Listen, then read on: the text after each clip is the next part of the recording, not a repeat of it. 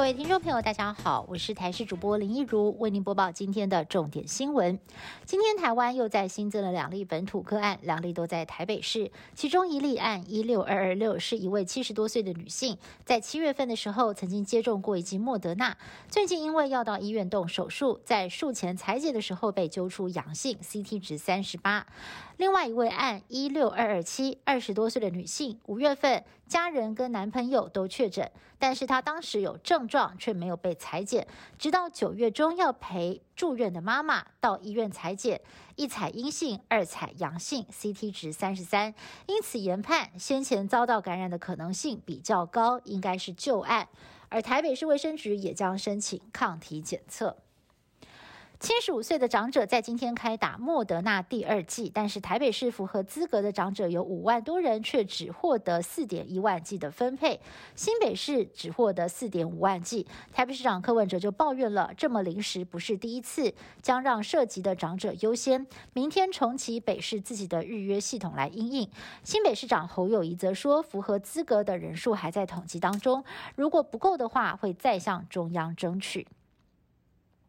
网红四叉猫日前 Po 文表示，他在打完第一剂高端疫苗之后，自费血清抗体检测，发现抗体的数值偏低，意外的带动不少人也跟着网通诊所检验。不过，其实中央先前只有开放机组员可以到经过审查通过的医院自费检验血清抗体，但四叉猫所前往的核心诊所并非经过核准的医疗院所，这样的检验可能会违反医疗法。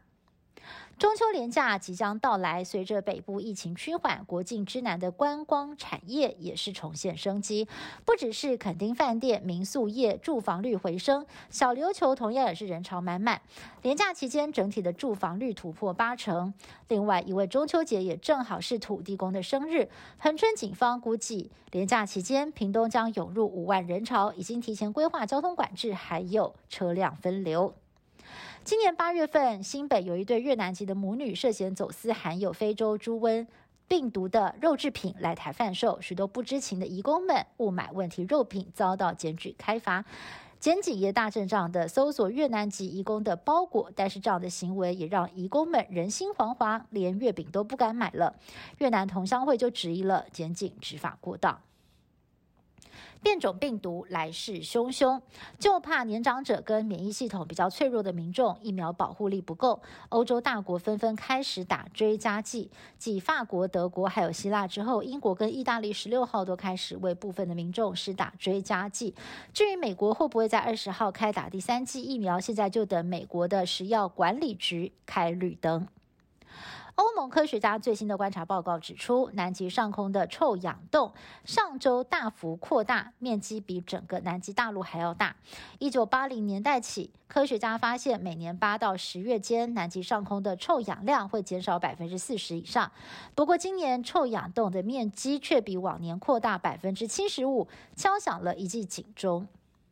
以上新闻是由台视新闻部制作，感谢您的收听。更多新闻内容，请您锁定台视各节新闻以及台视新闻 YouTube 频道。